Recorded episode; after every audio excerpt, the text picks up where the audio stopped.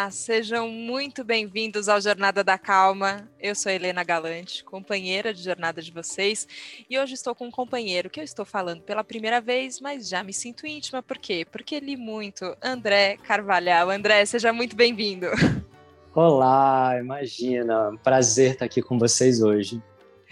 Bom, vamos lá. O livro que tem me acompanhado na cabeceira antes de dormir, Como Salvar o Futuro. Vou dizer que talvez não seja a melhor leitura antes de dormir, porque eu fico pensando, falo, ok, temos uma questão. Ações para, para o presente, como a gente vai salvar o futuro. Mas eu tive uma sensação te lendo, e tenho uma sensação te lendo, é, que por mais que o tamanho da encrenca seja grande, e seja bem grande, é, e eu acho que ao longo do livro você vai dando um pouco uma dimensão de quais são todos os desafios que a gente tem para enfrentar, você mantém ao longo disso uma postura otimista, que para mim me lembra uma calma. É uma calma para olhar para o tamanho do abacaxi. É isso mesmo, André? É super isso. Enquanto você estava falando, eu imaginei, ela vai falar que percebeu uma calma, porque a ideia, a ideia geral, realmente é essa. Eu acho que a gente está passando, como eu comento ali no livro, né? Assim, tempos bem difíceis, né? Bem desafiadores, como você falou e outras pessoas também perceberam. Eu vou fatiando esses problemas ali ao longo dos capítulos e vou expondo, né, o que, eu sinto que está acontecendo à nossa volta. Mas é, eu acho que é para ter esperança. Eu acho que assim ele é um livro otimista. Algumas pessoas também falaram isso. Ai, quando eu vi o título, quando eu recebi o livro, eu falei, não estou pronta para ler, eu não vou ler isso é, porque é, é, realmente bastante desafiador, né? principalmente para quem tem noção do que está acontecendo no mundo. Mas as pessoas depois têm essa sensação boa, e eu fico muito feliz de ter conseguido alcançar esse objetivo. Que bom, que bom. Eu fico pensando que tem um treino nosso de observação das coisas, que quando a gente tem, tende a uma visão muito simplista, às vezes é porque quando é muito complexo você fala, não entendo, é, e a hora que a gente está falando de uma visão sistêmica, se fala é complexo mesmo. E não vai ficar uhum. mais simples para a gente resolver. Mas dentro da complexidade tem um jeito de, de olhar mesmo, assim. É, e eu acho que você vai contando um pouco isso também, né? Que você foi treinando por muitos caminhos, como é que você chegava nesse ponto de vista, né? Exatamente, exatamente. E acho que também esse é um outro objetivo do livro. Eu fico muito feliz com seus feedbacks, porque o objetivo do livro também é fazer as pessoas perceberem essas conexões. Ao longo da minha vida, eu fui passando por diversos desafios e querendo empreender uma série de mudanças, e, e muitas vezes fui desafiado por essas amarrações sistêmicas, né? Assim, às vezes é, eu, você quer mudar, sei lá, uma empresa, mas enquanto as pessoas que estão ali dentro não mudarem, aquela empresa não vai mudar. Você quer mudar a sua, sua forma de comer, mas, sei lá, se, se todas as outras coisas que estão à sua volta não mudam, é difícil de você mudar também. E eu acho que o livro ele é, tem esse objetivo também, de fazer as pessoas perceberem as conexões. No final, quando você acabar, já te dando aqui um spoiler, talvez você consiga ver isso, sabe? De que as coisas elas estão muito conectadas. E, e também a gente tem aprendizados de uma coisa que a gente consegue levar para outra. Isso também eu acho bastante legal. Agora, como a gente faz para manter a disposição para o aprendizado aberta? Porque eu fico, eu fico vendo as pessoas que eu admiro, assim, que eu gosto, e eu falo, essas pessoas não pararam de aprender. Porque elas continuam produzindo e elas continuam aprendendo coisas novas, e, é, e às vezes a gente tem uma tendência a falar, ah, eu acho que eu já sei bastante, né? Acho que aqui tá bom. É, e, e eu, eu, eu, gosto, assim, eu, eu, eu, sinto quase como se fosse uma inclinação natural para ah, uma coisa nova, assim, eu gosto de aprender, vai, eu quero. Mas eu percebo que não é não é tão constante, tem épocas que é mais, tem épocas que é menos, e eu percebo que em algumas pessoas isso ainda é mais adormecido. É, como, sem a gente querer seguro de ninguém aqui, mas como a gente é, atiça, vai, essa vontade de falar, oh, então, tem uma coisa nova aqui para olhar, dá uma olhada nisso. Legal. Bom, para mim, é, o meu truque é escrever. Eu, sem sombra de dúvidas, eu escrevo para aprender. Eu costumo dizer que eu leio para escrever e escrevo para aprender, porque assim, quando eu começo a ler qualquer coisa, me dá vontade de escrever. E conforme eu vou elaborando, eu vou questionando muito. É, e eu acho que assim, maior benefício de ser escritor para mim é ter me tornado um cara bastante questionador.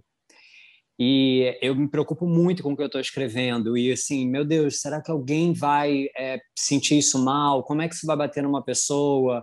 É, eu, enfim, agora eu já vou fazer a segunda impressão desse livro, né? Ele está indo super bem, já está quase acabando, a gente vai imprimir de novo. E aí eu mudei algumas coisas porque depois eu li e falei, nossa, isso pode bater errado em alguém. E eu fico o tempo inteiro questionando muito. E eu acho que essas duas coisas, questionar e aprender, são duas coisas que a gente precisa carregar para a vida, de fato, como um treino, como você disse.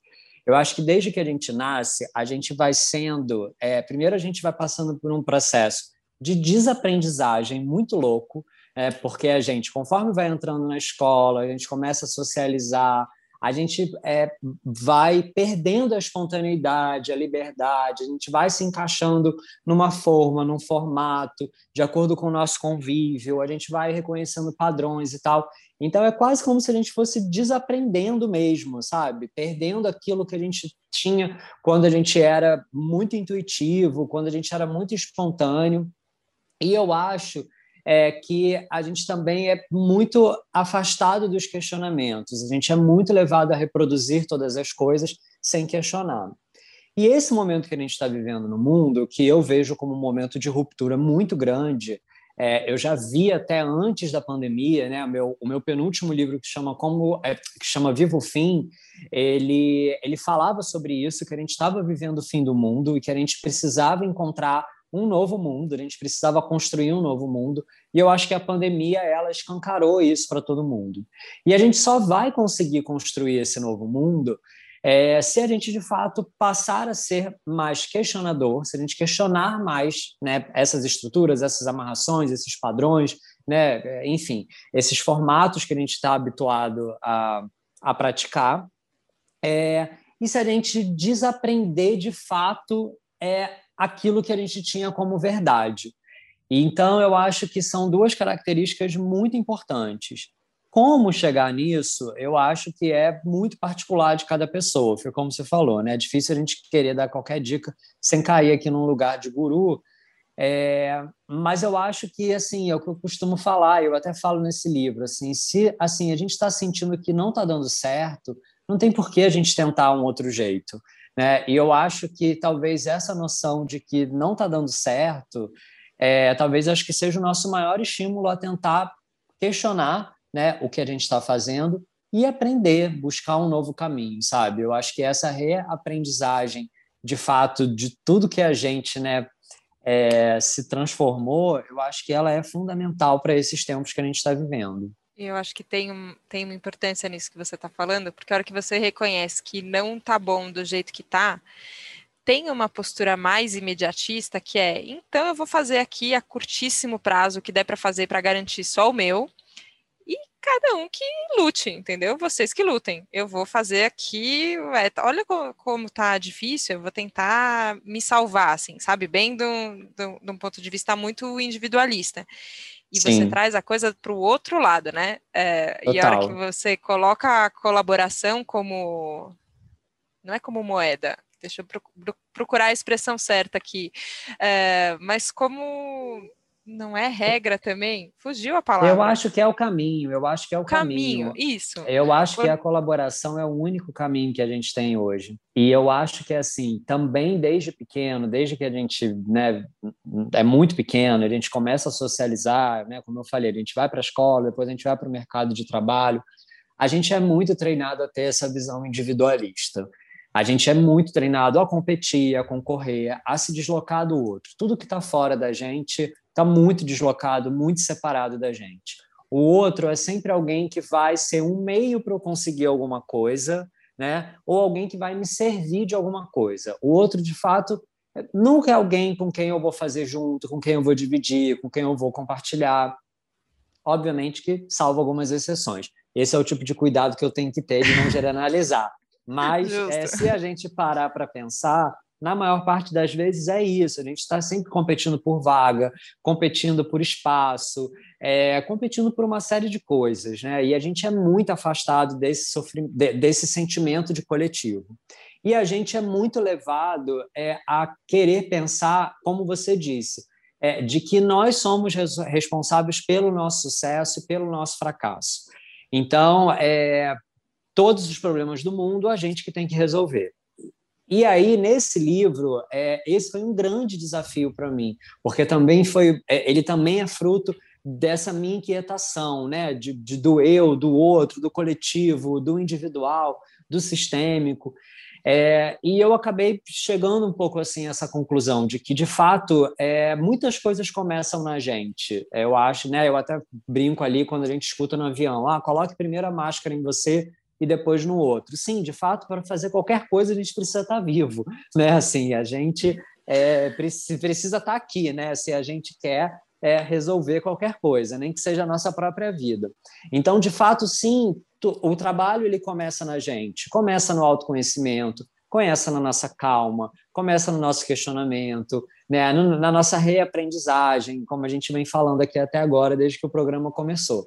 Mas sozinho a gente não faz nada, a gente não vai salvar o mundo sozinho. Então, a gente precisa do outro, a gente precisa das outras pessoas. Por quê? As mudanças que não são coletivas, elas não são efetivas, elas não são de longo prazo, elas não são duradouras. É, e eu acho que também, de alguma forma, a pandemia ela, ela mostrou isso para a gente. Né? Muita gente não viu, muita gente não entendeu. Mas é isso, não basta só eu me cuidar, porque se todo mundo não se cuidar, é, a gente não vai para frente, porque aí assim não adianta, ah, eu eu me curei, mas aí se ninguém se cura, o vírus ele se transforma, ele vira uma outra coisa, ele volta para mim em algum momento. Então não adianta só cuidar da gente, a gente tem que cuidar do outro. E isso é em todas as coisas, né? Se a gente parar para pensar, e eu falo também isso no livro, nas né? pessoas que fizeram as maiores revoluções do mundo, para o bem ou para o mal, né? Tipo de Gandhi a Hitler, né? Até o cara que inventou a lâmpada, o telefone e tal essas pessoas elas começaram com ela, né? Assim, começou nela. Mas aquilo precisou de muita gente para virar verdade, né? Precisou de muita gente para causar a escala, né? Para ter a escala que teve. Então, é, eu acho que essa é uma noção importante dos nossos tempos também. E aí a gente pode falar um pouco sobre essa coisa da colaboração, que é um capítulo do livro. A gente também, desde pequeno, vê a colaboração de uma forma muito romântica. Então, lá quando a gente era pequeno e a gente tinha que competir, a gente procurava se juntar com pessoas que eram iguais a gente. Então, mais o fácil, time, né? as equipes, mais fácil, total. O trabalho do colégio, né? Tudo, né? É, as equipes, elas são mais fácil, né? A gente vai por afinidade, a gente vai por gosto, a gente vai por identificação.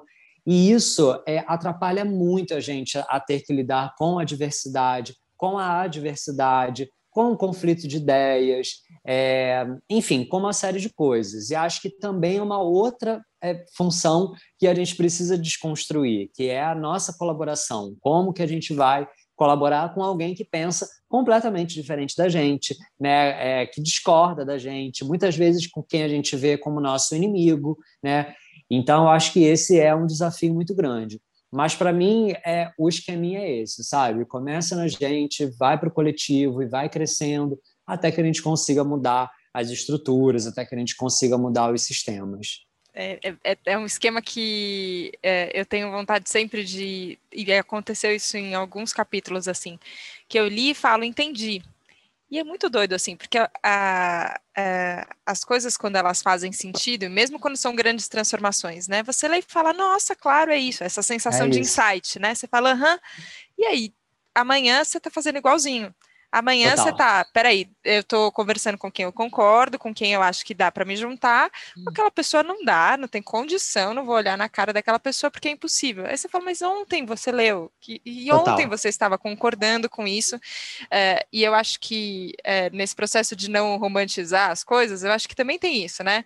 O quanto Super. a gente concorda, às vezes, numa esfera ultra mental, assim, só que na prática a gente não aplica. Só que eu é, aí também estou influindo, é, essa palavra existe? Estou afirmando sobre você sem te conhecer, exato, André. Mas, mas eu tenho tá a sensação que você, tá você quer trazer isso para a sua vida. Você fala assim, Super. ó, beleza, mas agora como é que a gente vive isso? É, como é que é esse primeiro momento é, de você com você mesmo, às vezes de perceber essas contradições que a gente tem? Para mim é bastante Super. desconfortável, às vezes eu não, não sei o que fazer com, com essas coisas que eu sinto e que eu ajo de um jeito diferente. E como você supera, assim, ou tenta é, agir para superar isso?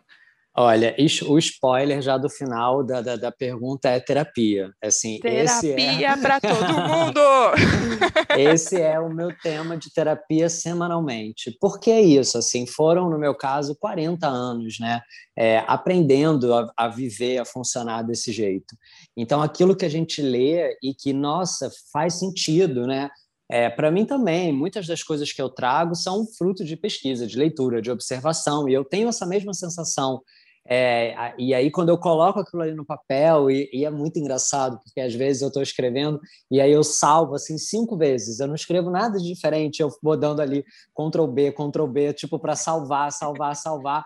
Como, e eu já percebi isso como se eu quisesse, tipo assim, salvar aquilo dentro de mim, na minha cabeça, Entra. sabe? Entra, pelo amor de Deus porque de fato é muito mais fácil reconhecer do que praticar, porque está é, tá enraizado na gente, são padrões, são crenças, né? são humanos, literalmente, comportando, vivendo, e muita coisa ao nosso redor levando a gente né, nesse piloto automático. Mas eu acho que o primeiro passo é reconhecer. Eu acho que quem reconhece é, já tem um caminho muito longo andado, sabe? Porque muitas vezes a gente não reconhece. E eu percebo muito isso ali no meu Instagram, onde eu compartilho algumas, alguns desses conteúdos assim em pílulas e tal, é, de forma até meio injusta, né? De forma muito reduzida, né? Um amigo meu que fala, é enlatado, né? Assim, você tem que espremer para caber ali naquela latinha. Postzinho no feed. Exatamente, é. Mas aí às vezes eu vejo chegam umas pessoas assim que elas estão muito distantes daquilo, né? Assim, elas estão assim com um outro um outro pensamento, um outro ponto de vista. É, e ok, porque eu também já tive ali, eu não acho que eu sou melhor ou pior que essas pessoas, mas eu vejo como a gente é, se transforma mesmo, sabe? Como a gente muda o ponto de vista, como a gente pode mudar de ângulo, né? A gente pode olhar em perspectiva e como às vezes as coisas se transformam. E acho que esse é o primeiro passo. É, eu é, sou muito comprometido com isso também. Então, além da outra pergunta que você me fez da aprendizagem, eu também sou muito comprometido com essa evolução, sabe? Com essa transformação e com colocar isso em prática.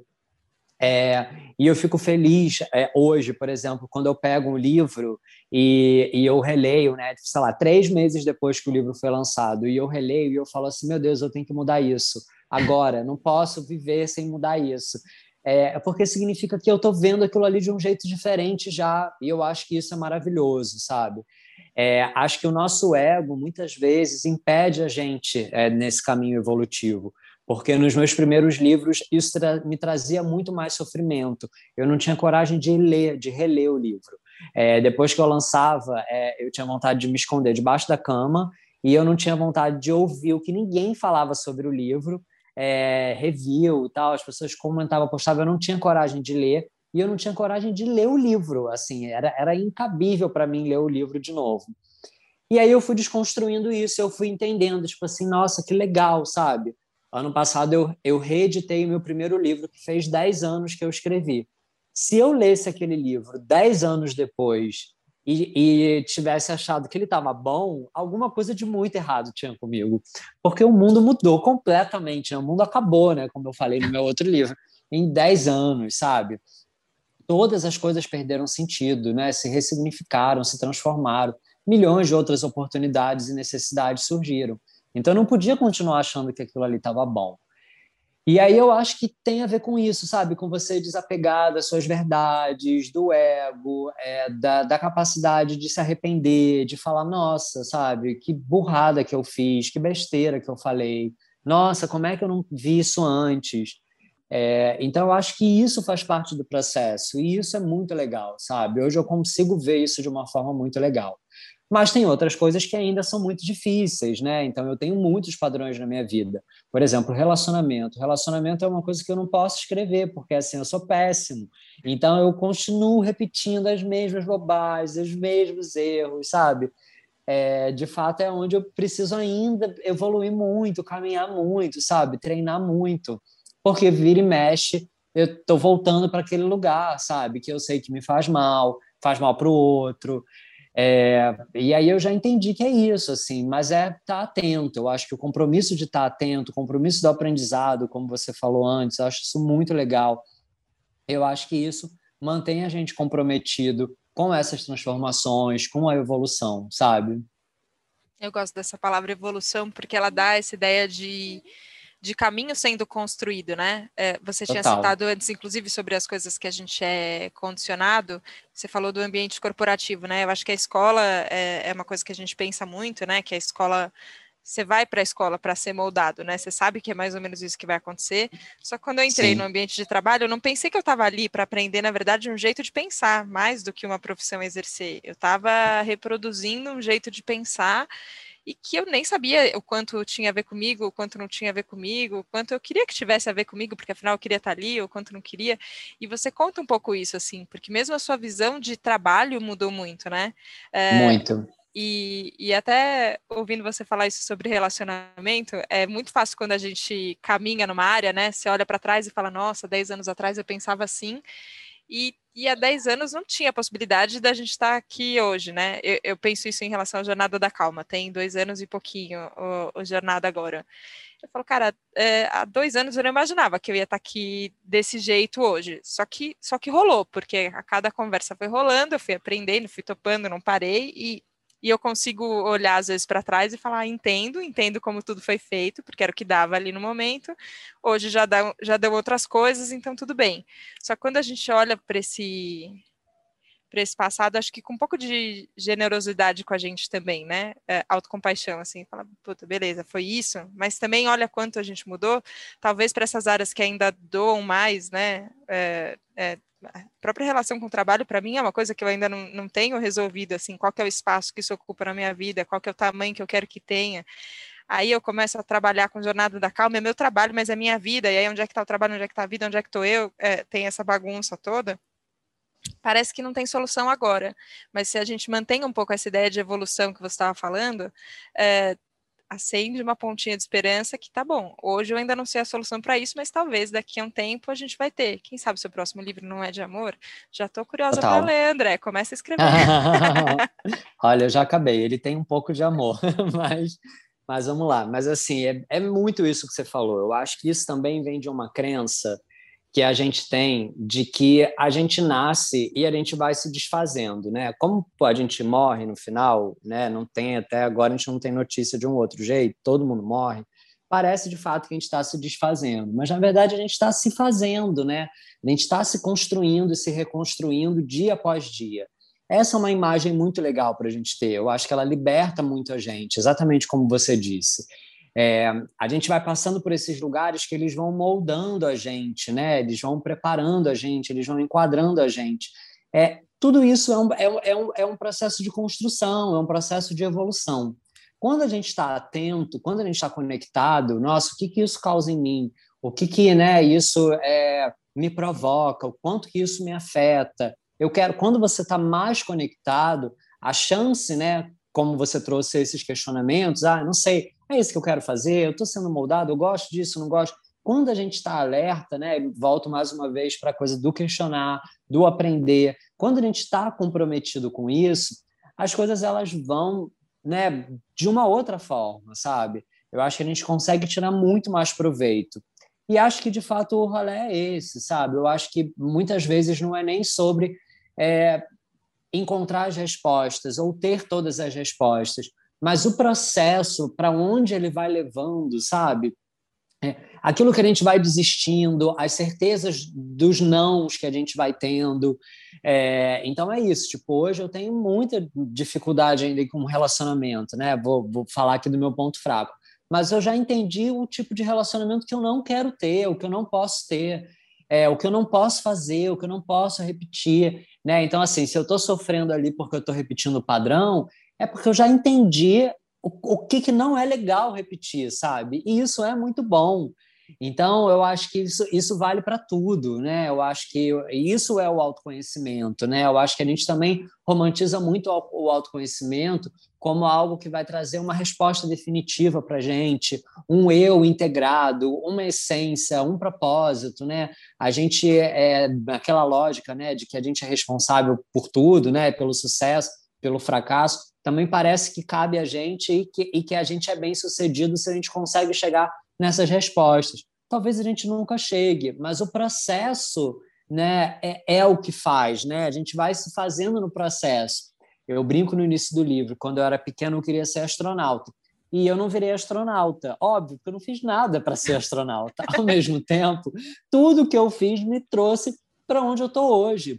Todas as escolhas profissionais que eu fiz, né, os livros que eu li, as conversas que eu tive, né, todo o tempo que eu empenhei na minha vida, seja de lazer ou seja de trabalho, é, se é que é possível de dividir isso, é, foi para eu chegar aqui onde eu estou.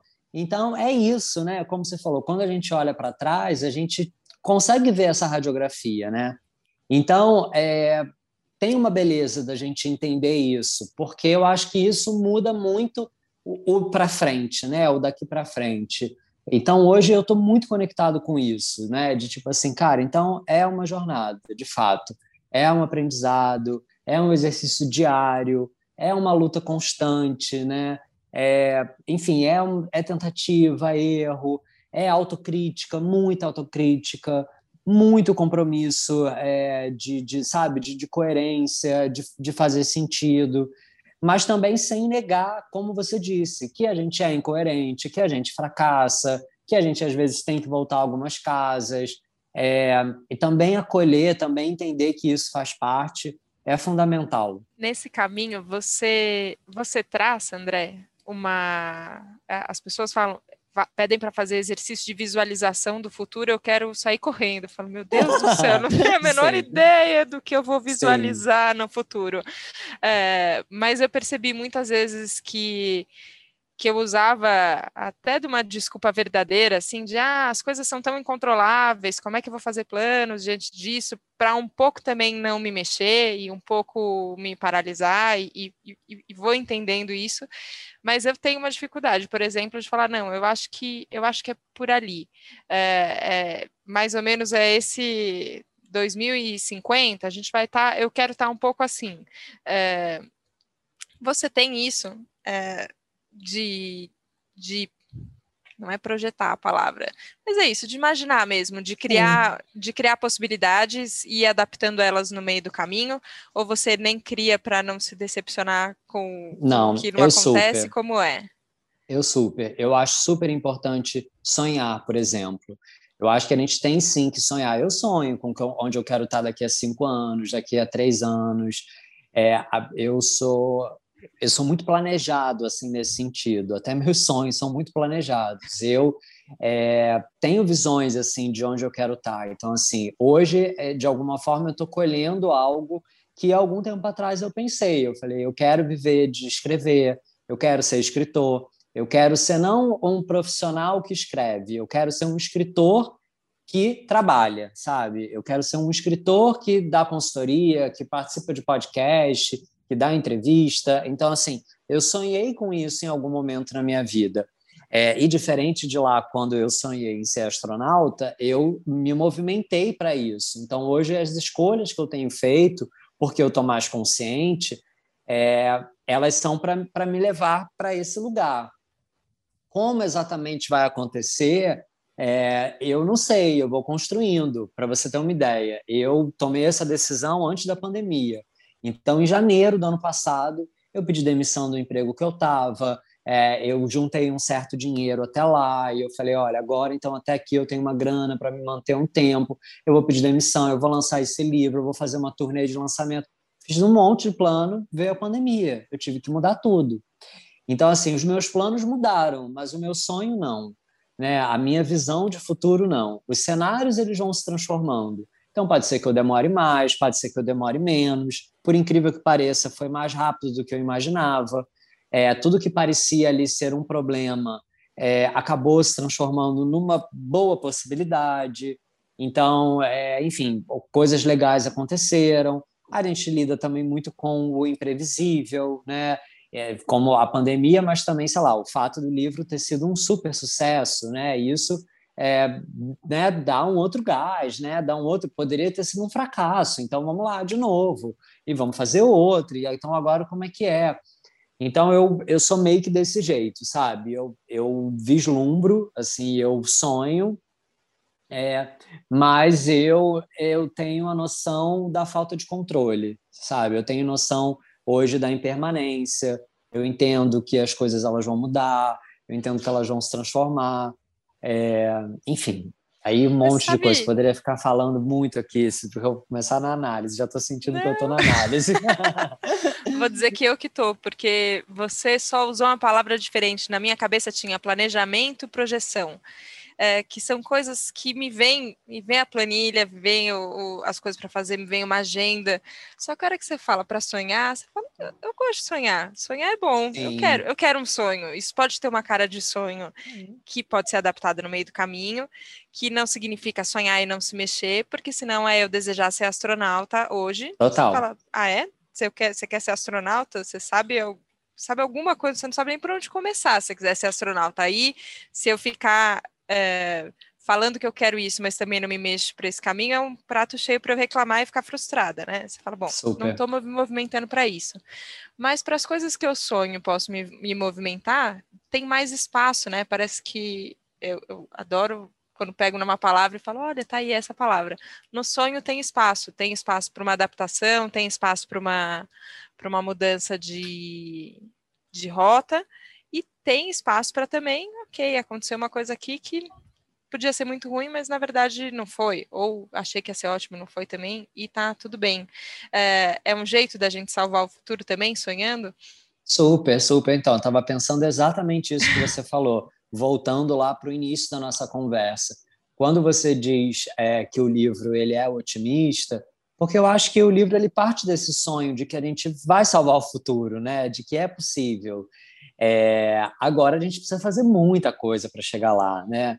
É, são muitos caminhos, são muitas as alternativas, são muitas as necessidades, são muitos os problemas, né?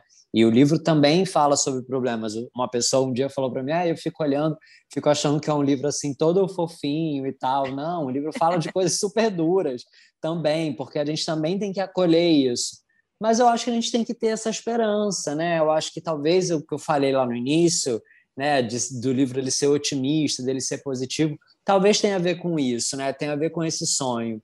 Eu quero ficar aqui, eu não quero ter que me mudar para Marte, sabe? Eu não quero morrer daqui a pouco, eu não quero ter não, não ter condição de ficar por aqui, sabe? É, então eu acho que eu preciso partir desse lugar, né? Assim, de algum lugar a gente tem que partir. A gente parte e eu quero ir para esse mesmo lugar, também quero ficar aqui, entendeu? Para ver onde vai dar, para ver o que, que a gente vai fazer juntos, quais são as decisões que a gente vai tomar. É, e eu sinto muitos colaboradores é, disponíveis, assim, né? Uma linguagem bem corporativa, que todo mundo virou colaborador. Você fala, vamos ser colaborador de verdade, assim, ó. Se a gente tem um futuro para fazer, né? Vamos, vamos ser colaborador.